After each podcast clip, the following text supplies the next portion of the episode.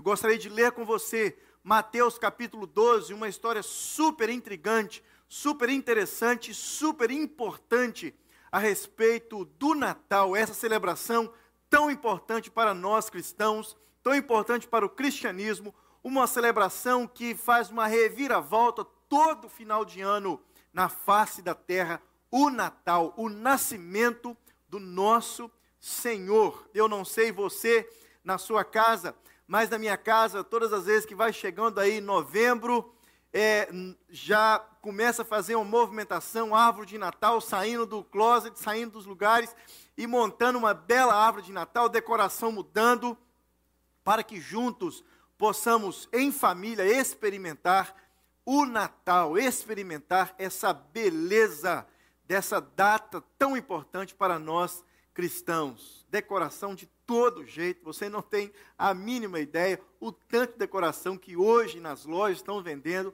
a respeito do Natal, coisas belíssimas a respeito do Natal. Nós amamos o Natal, nós celebramos o Natal, nós amamos o Cristo do Natal. Mas eu gostaria de trazer para você hoje, nesse texto de Mateus capítulo 2, uma notícia que talvez não agrade você.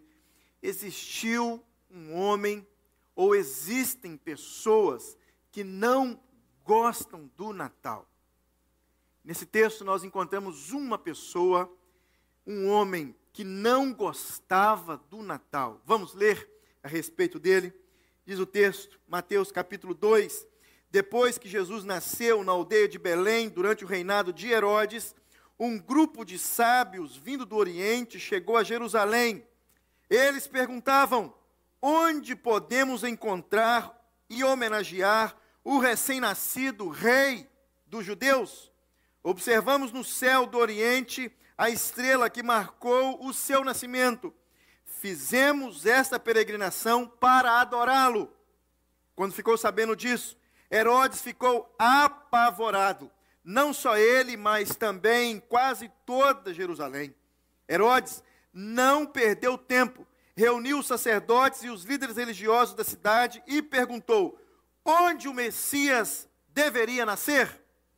E eles responderam: em Belém, no território de Judá. O profeta Miqueias escreveu claramente a respeito disso, quando disse: Ó oh Belém, terra de Judá, não serás mais des desprestigiada. De suas colinas virá o líder que irá pastorear e governar meu povo, meu Israel. Herodes então convocou uma reunião secreta com os próprios sábios, vigiando, é, é, fingindo-se de devoto, conseguiu que o informassem da época exata em que a, estrela aparecera. Então contou a ele sobre a profecia a respeito de Belém e fez um pedido: tratem de encontrar essa criança procurem toda parte, e assim que encontrarem, me avisem, pois quero me juntar a vocês quando forem adorá-la. Instruídos pelo rei, eles partiram. Logo depois, a estrela apareceu outra vez, a mesma que eles tinham visto no céu do Oriente. Ela os guiou até o lugar em que estava a criança. Eles mal podiam é, conter a alegria estavam no lugar certo, havia chegado na hora exata. Entraram na casa e viram um bebê nos braços de Maria, sua mãe, num gesto de submissão, ajoelharam-se e adoraram a, ao menino. Em seguida, abriram a bagagem e entregaram os presentes: ouro, incenso e mirra. Depois, num sonho, foram advertidos a não dizer nada a Herodes, pois isso, na hora de é, por isso, na hora de voltar para sua terra, voltaram por outro caminho e partiram sem serem vistos. Depois que os sábios partiram, o anjo de Deus apareceu outra vez a José num sonho e ordenou: Levante-se, pegue o bebê e sua mãe e fuja para o Egito. Fiquem lá até que recebam notícias Herodes está perseguindo a criança e quer matá-la. José então obedeceu e na escuridão da noite levantou-se e pegou o bebê e sua mãe e prosseguiram viagem e foram até o Egito. Eles vieram, no, é, eles viveram no Egito até a morte de Herodes. Este, esse exílio cumpriu o que Oséias havia profetizado: do Egito chamarei o meu filho. Então Herodes, furioso, ao saber que os sábios haviam enganado e, em, é, e ordenou o assassinato de todos os meninos até dois anos, tá, é, que viviam em Belém, nas colinas ao redor. A idade escolhida com base nas palavras dos sábios. Assim, a palavra de Jeremias se cumpriu. E depois disso, quando Herodes morreu, o anjo de Deus apareceu em um sonho a José no Egito.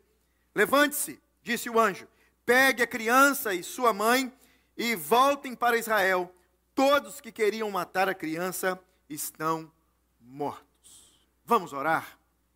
Deus, nós te louvamos, porque o Senhor deixa registrado, Deus, história, essa história, uma das histórias mais belas e importantes que nós cristãos temos.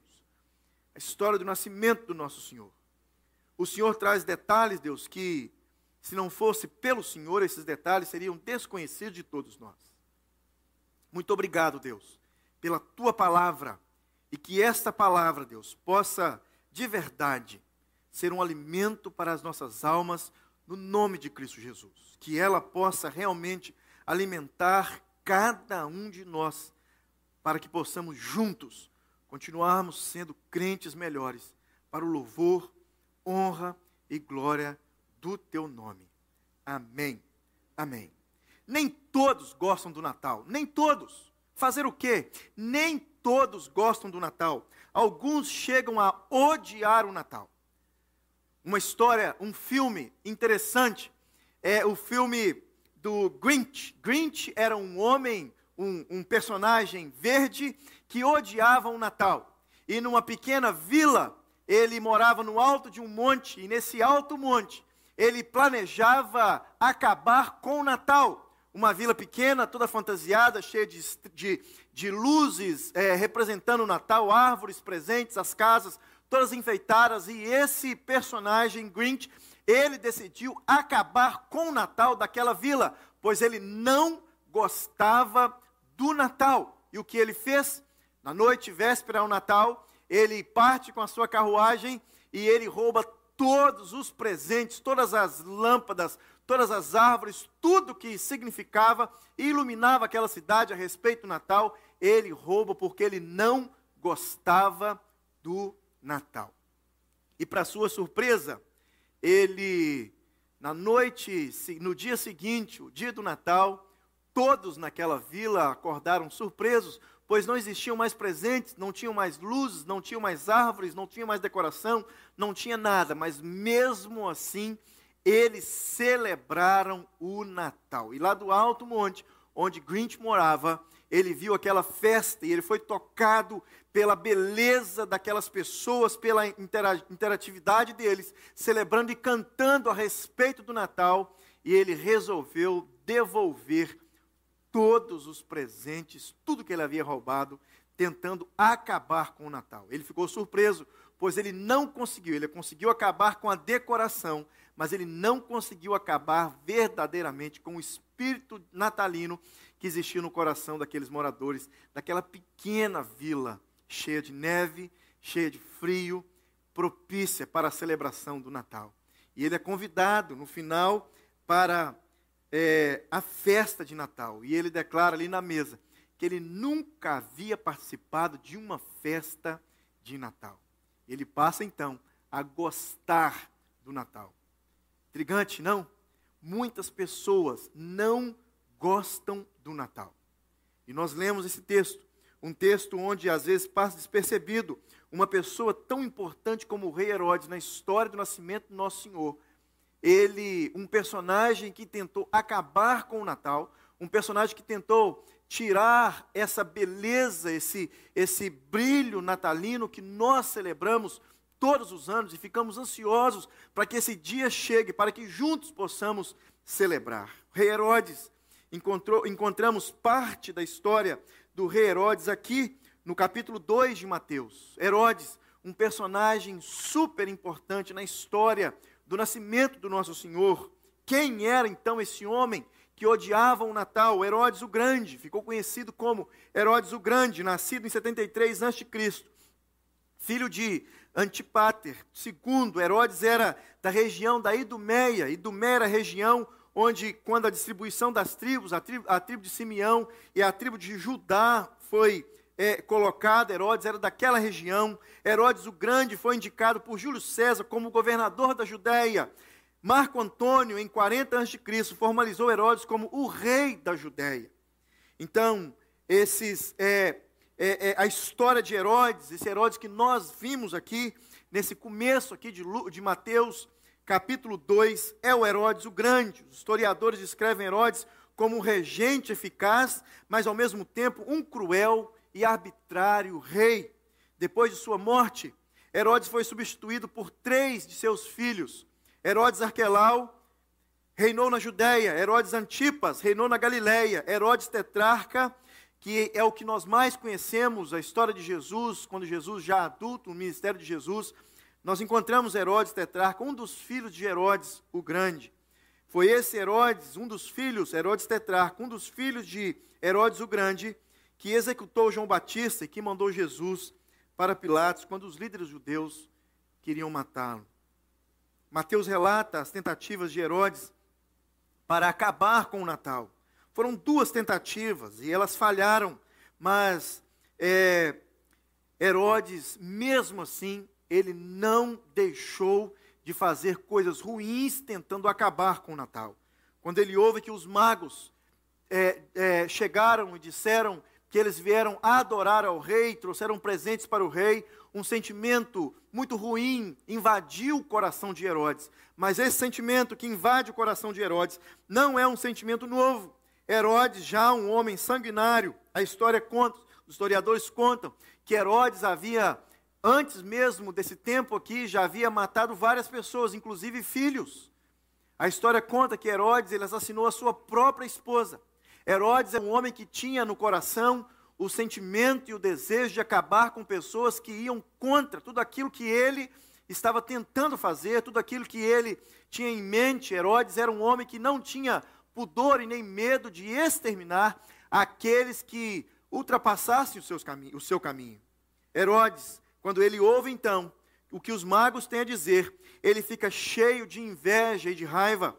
A primeira tentativa de acabar com o Natal, lemos no versículo 8, que nós, no, no capítulo 2 de Mateus. Olha o que diz: Ide informar, informar-vos cuidadosamente a respeito do menino. E quando o tiveres encontrado, avisai-me para que eu também possa adorá-lo. Seu primeiro plano era localizar a criança por intermédio dos magos e depois executar a criança. A sua intenção foi frustrada por Deus. Versículo 12 nós lemos: sendo por divina advertência, prevenidos em sonho para não voltarem à presença de Herodes, regressaram os magos por outro caminho à sua terra. Belém, pequena cidade de Belém, ficava apenas a oito quilômetros de Jerusalém. Os magos demoraram demais. E essa demora fez com, com, com que o coração de Herodes continuasse amargo e esperançoso de encontrar a criança para que ele pudesse eliminar o Natal. Logo percebe Herodes, pela demora dos magos, que eles não voltavam, voltaram ao palácio para contar o que ele queria. Herodes, então, ele intenta mais uma vez em acabar com o Natal. Versículo 16, nós lemos: vendo, é, vendo-se iludido pelos magos, enfureceu Herodes grandemente e mandou matar todos os meninos de Belém e de todos os seus arredores, de dois anos para baixo, conforme o tempo pelo, é, é, do qual, com precisão, os magos lhe informaram. Com certeza, esse é um dos crimes mais bárbaros que nós conhecemos e registrados pela história. Mas, no entanto, como eu já disse, esse era o perfil de Herodes. Herodes ele era um homem sanguinário. Ele, Herodes era um homem que não tinha medo e receio nenhum de exterminar todos aqueles que estavam é, ultrapassando os seus caminhos. Antes, é, anos antes, Herodes havia executado dois de seus filhos por sentir que eles ameaçavam o seu reinado. Mais tarde, antes da sua morte, ele executou mais um filho. No ano sétimo, é, antes de Cristo, em um acesso de fúria, Herodes executou a sua própria esposa. Herodes era, sim, um homem aborrecido e cheio de ódio.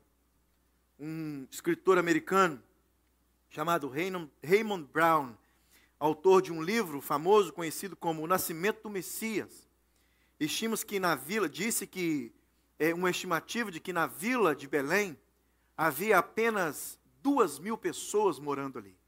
E dessas duas mil pessoas, provavelmente, segundo esse escritor, entre 20 a 30 crianças, 20 a 30 crianças, elas estavam ali nesse perfil entre dois anos de idade. Ou seja, provavelmente, entre 20 a 30 crianças foram executadas pela fúria implacável de Herodes, querendo exterminar o menino Jesus. Ou seja, querendo acabar com o Natal, um rei que odiava o Natal.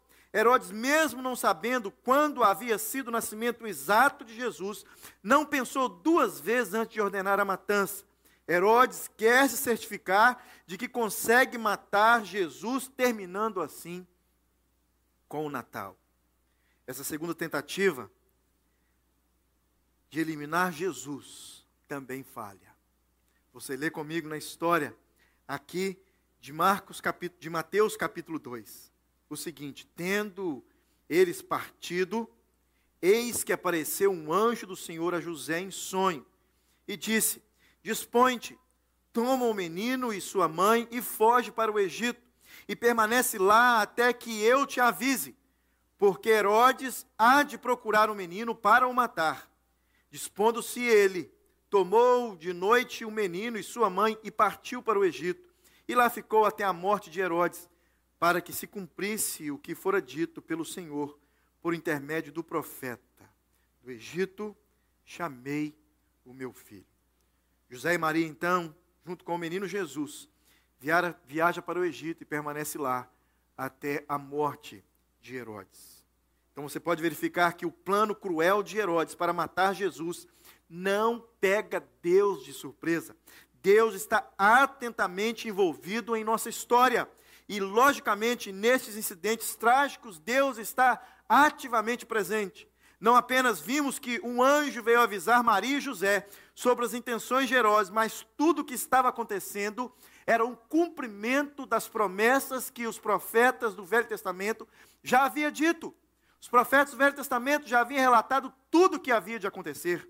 Então, desta ida para Belém, a pequena cidade inexpressiva, até a fuga para o Egito, era uma provisão de Deus para que o nascimento de Jesus acontecesse naquele exato tempo, naquele exato lugar e daquela própria maneira. Herodes não conseguiu acabar com a beleza do Natal, com a alegria do Natal, com o nascimento do nosso Senhor.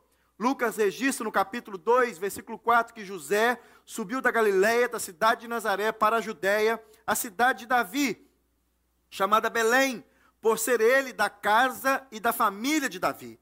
Aqui no texto que lemos, versículo 5, versículo 6 de Mateus, capítulo 2, vemos que Herodes interroga os, os eruditos e os estudiosos das Escrituras e perguntam: onde nasceria o menino? Onde ele nasceria? E nós encontramos Profecia de Miqueias, capítulo 5, versículo 2, que diz o seguinte: E tu, Belém Efrata, Efrata significa frutífera, e tu, Belém frutífera, pequena demais para figurar como grupo de milhares de Judá, de ti me sairá o que há de reinar em Israel, e cujas origens são desde os tempos antigos, desde os dias da eternidade. Meus irmãos, qual foi a origem? Qual foi a razão do ódio de Herodes, Herodes o Grande, para acabar com o Natal? por mais poderoso que seja o mal, Deus é soberano sobre tudo e sobre todos. Não, é, não há impossível, é, é impossível, impossível vencer Deus. Herodes, um personagem real que viveu em toda a sua crueldade e poder, não conseguiu acabar com o Natal. Não importa Herodes, não importa os faraós, não importa os Pilatos, não conseguirão acabar com o Natal. Não importa a mídia, não importa a, a, a, estrutura que nós vivemos hoje, consumista, não importa os terroristas, não importa os países que não é, é, são cristãos, não irão acabar com o Natal. O nosso Deus, ele tem planos, ele faz planos, e o plano de Deus é que nós celebremos Jesus sempre. Nenhum desses poderosos, nenhum desses poderes e nenhum dos poderosos pode impedir Deus de cumprir os seus propósitos na história e nas nossas vidas. João Calvino disse certa vez: apesar do furor das forças hostis e da ameaça do caos, Deus é rei. E por ser ele rei, consequentemente o seu povo habita em segurança. Nós habitamos em segurança porque nasceu um rei. Nós habitamos em segurança, porque Jesus Cristo é o nosso rei. Mas então, por que Herodes odiava tanto o Natal? Qual a razão do seu ódio? Por que a razão do seu ódio por aquele bebê que acabara de nascer? Herodes o Grande tinha a tendência de sentir inveja e ciúme simplesmente pelo fato dos magos terem vindo adorar Jesus, despertou ciúme no coração de Herodes. Herodes o Grande poderia ter pensado o seguinte: então, então eles vieram e não me adoraram? Então eles vieram de tão longe ao ver essa tal estrela, eles vieram não para me adorar, eles vieram para adorar outro. Isso despertou no coração de Herodes ódio e despertou no coração de Herodes inveja. Ele estava com inveja e não queria que ninguém fosse o centro das atenções. A inveja é sempre e foi sempre uma armadilha poderosa. Talvez você já foi vítima de inveja. Talvez você já tenha tido inveja ou feito coisas ruins porque estava com inveja ou ciúme de alguém. Ou você foi vítima, ou você foi o algoz da inveja. A inveja nos faz ter reações bastante destrutivas. Provérbios capítulo 14, versículo 30 diz: A paz de espírito dá saúde ao corpo, mas a inveja destrói como câncer. Ou seja, a inveja faz mal para a nossa saúde. Tiago, capítulo 3, versículo 16 diz que pois onde a inveja e egoí onde há inveja e egoísmo, há também confusão e todo tipo de coisas ruins. Onde há inveja e egoísmo, há também todo tipo de confusão e de coisas ruins. Provérbios, ainda no, em Provérbios, capítulo 27, versículo 4, nós lemos: O ódio é cruel e destruidor, mas a inveja é pior ainda. O ódio e a inveja, o ódio é cruel e destruidor, mas a inveja é pior ainda. Herodes com certeza sentiu o poder da inveja em sua vida. Herodes acreditava que com a vinda do Senhor Jesus, o Messias esperado, o seu poder seria esvaziado. Herodes conhecia a respeito de Jesus. Herodes sabia que o, o, Messias estava sendo esperado pelos judeus e a qualquer momento o Messias poderia, poderia chegar, e ele sabia que os profetas do Velho Testamento já haviam indicado isso. Ele queria permanecer no topo, mas quando o Messias viesse, Herodes sabia que tudo seria subvertido. Até agora, Herodes era o rei do pedaço. Isaías capítulo 7, versículo 14 diz: Portanto, o Senhor mesmo vos dará um sinal. Eis que uma virgem conceberá e dará à luz a um filho, e o seu nome será Emanuel, ou seja, Deus conosco. Herodes temia a presença de Deus no meio do seu reinado. Isaías capítulo 9, versículo 6 diz: Porque um menino nos nasceu, um filho se nos deu, e o governo é, está sobre os seus ombros.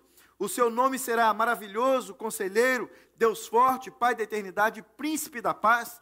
Herodes temia que esse rei, o Messias, fosse maravilhoso, porque até então quem era maravilhoso era Herodes.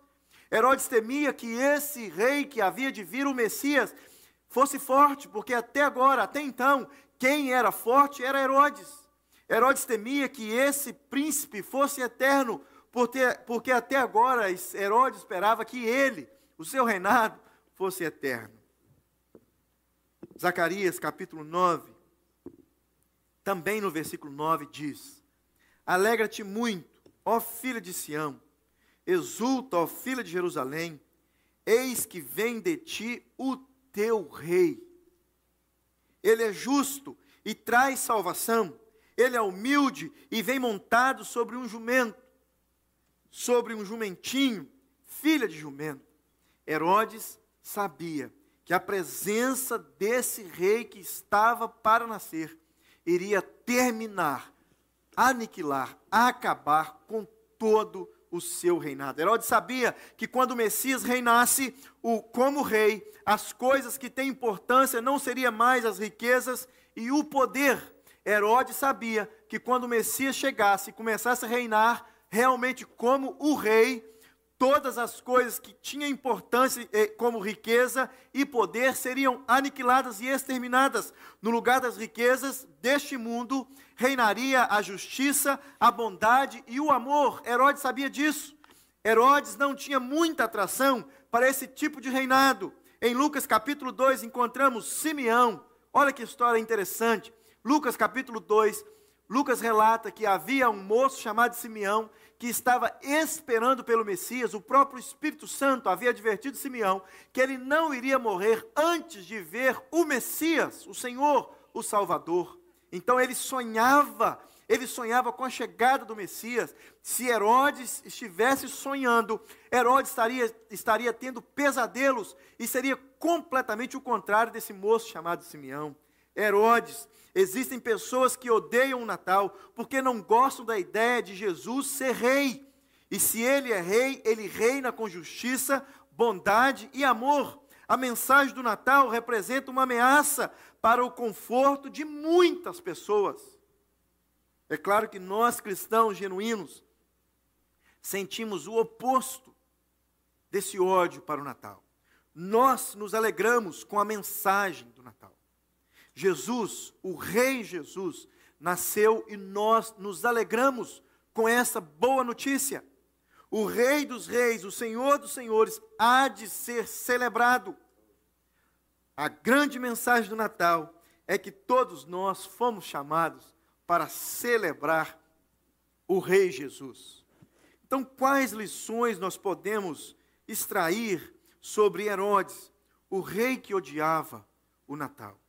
primeiro lugar, se Jesus é nosso rei, ele espera lealdade de nossa parte. Se Jesus é realmente o nosso rei, ele espera lealdade de nossa parte.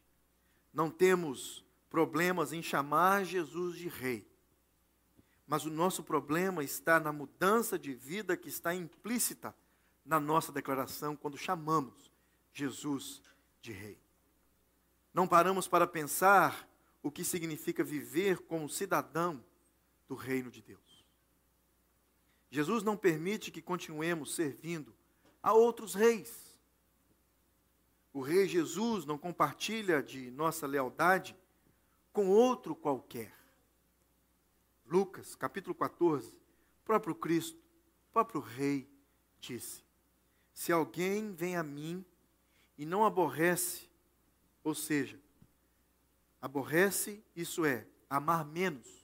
Se alguém vem a mim e não aborrece, ou seja, não ame menos, seu pai e sua mãe, e a mulher, os seus filhos, os seus irmãos, suas irmãs, e ainda a sua própria vida, não pode, esse não pode ser meus discípulos. Palavras de Jesus. A Bíblia diz que devemos amar os nossos pais, o nosso cônjuge, os nossos filhos, claro. Jesus concorda com isso. Mas a ênfase de Jesus é: se queremos ser seus discípulos e se queremos viver sobre o seu reinado, nosso amor pela nossa família nunca deve interferir ou vir antes da lealdade que temos a Jesus. Nós temos que ser leais a Jesus. Ele é rei. Se Ele é o rei das nossas vidas, se nós confessamos Jesus Cristo como nosso Senhor, nosso Salvador, o Rei eterno, o Rei das nossas vidas, nós devemos a Ele lealdade. Como cristãos, Ele é o nosso Rei. Os nossos pais não são os nossos reis. Ele é o nosso rei. O nosso cônjuge não, eles não, o nosso, a nossa esposa, o esposo, ele não é, eles não são os nossos reis. Os nossos filhos não são os nossos reis. Os nossos amigos não são os nossos reis. E espantem-se ou não, nós, seus pastores, nós não somos os seus reis. Muitas coisas concorrem querendo ter a primazia a nossa lealdade. É claro, não existe nada de errado em sermos leais aos nossos pais, aos nossos cônjuges, aos nossos filhos, amigos e os nossos pastores. Mas nenhum desses comprometimentos deveria interferir na nossa lealdade por Jesus. Jesus é o nosso rei. Nós precisamos ser leais a Jesus.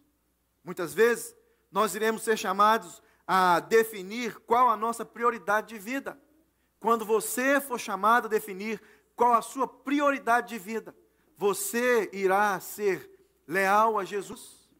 Você irá ser leal ao rei pelo ao qual você está em seu reinado?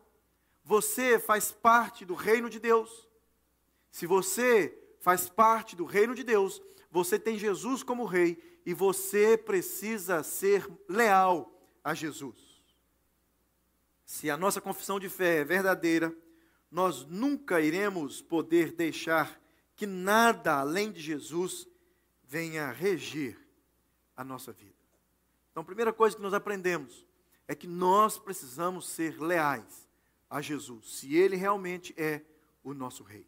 Segunda coisa que nós aprendemos com esse rei que odiava o Natal é que se Jesus é o nosso rei, devemos nos submeter a ele e à sua autoridade.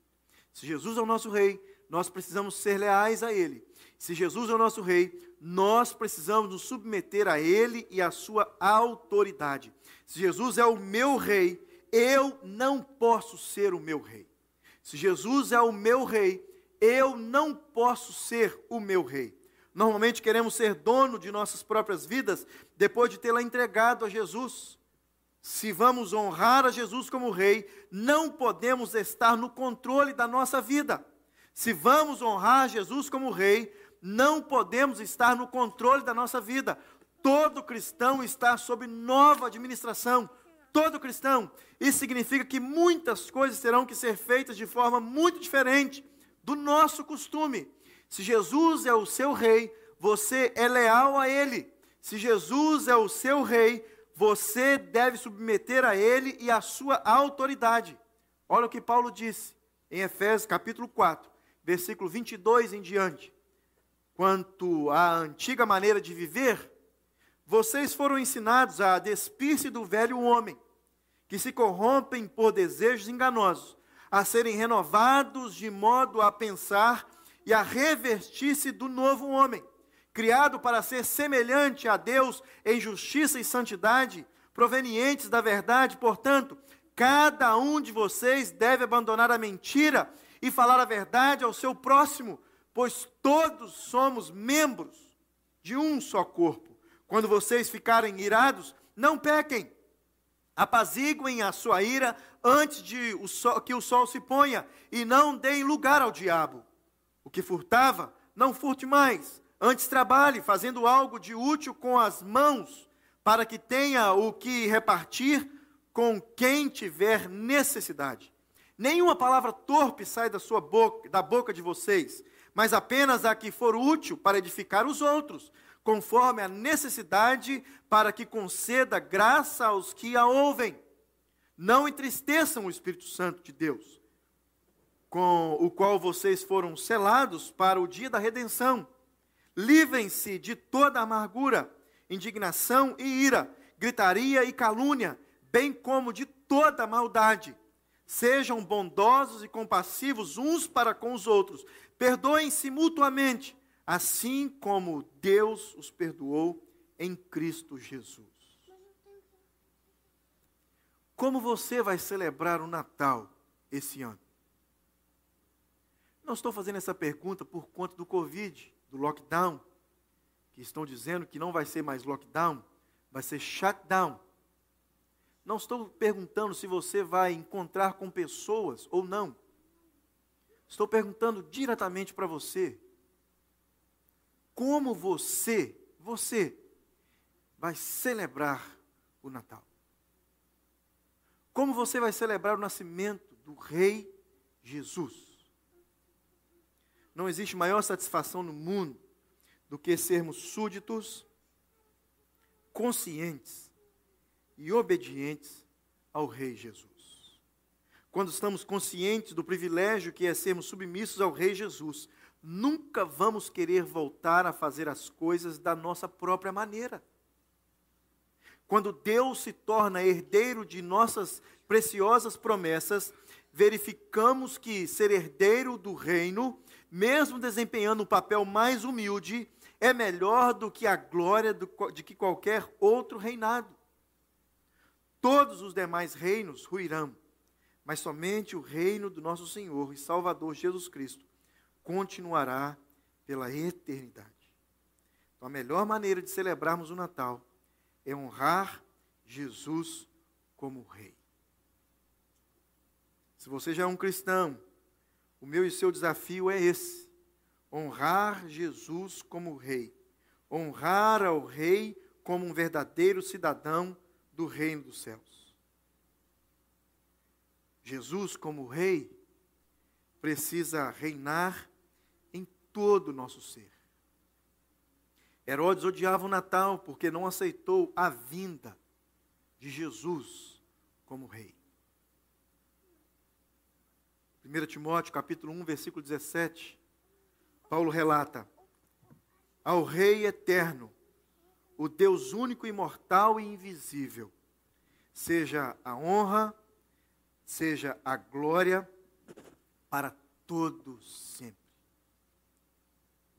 Ao Rei eterno, o Deus único, imortal e invisível, seja honra, glória para todos sempre. Que possamos amar o Natal experimentando o significado real dessa celebração. Jesus é o nosso Rei. Eu gostaria de orar com você. Gostaria de convidar você a baixar sua cabeça e fazer uma oração, uma boa oração. Você pode fazer isso no nome de Jesus?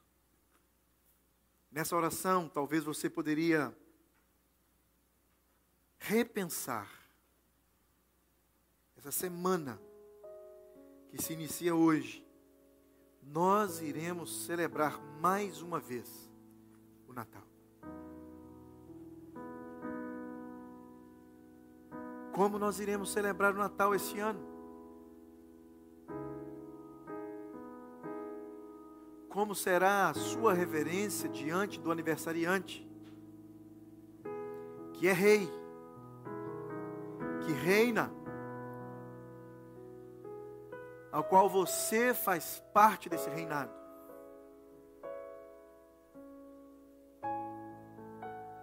Se você ainda não faz parte desse reinado de Jesus, se você ainda não entregou o seu coração a Jesus e tem Jesus como Rei, há tempo, há tempo de você entregar o seu coração para Jesus e, neste Natal, celebrá-lo como Rei da sua vida celebrá-lo como o rei cujo reinado você participa agora. Deus, a nossa oração hoje nesse culto que antecede, Deus, a nossa celebração de Natal. É para que Jesus realmente possa ser celebrado como Rei. Jesus possa ser celebrado, Deus, como Rei ao qual eu me reverencio a Ele. E que Jesus possa ser celebrado como Rei, o qual eu sou leal a Ele. E sendo leal ao Rei Jesus, eu serei leal aos meus pais, honrarei os meus pais acima de qualquer coisa. Sendo leal a Jesus, eu irei honrar o meu cônjuge. Sendo leal a Jesus, eu irei honrar os meus irmãos, aos meus filhos. Sendo leal a Jesus, em primeiro lugar, eu irei honrar a minha igreja, a liderança da minha igreja. Sendo leal a Jesus, eu irei honrar, só Deus, aos governantes e às leis que regem sobre a minha vida e a minha caminhada. Deus, que o Senhor nos ensine a sermos leais a Jesus e a tê-lo como o nosso único, soberano, Rei dos Reis. Em nome de Jesus. Amém. Jesus te abençoe. Feliz Natal.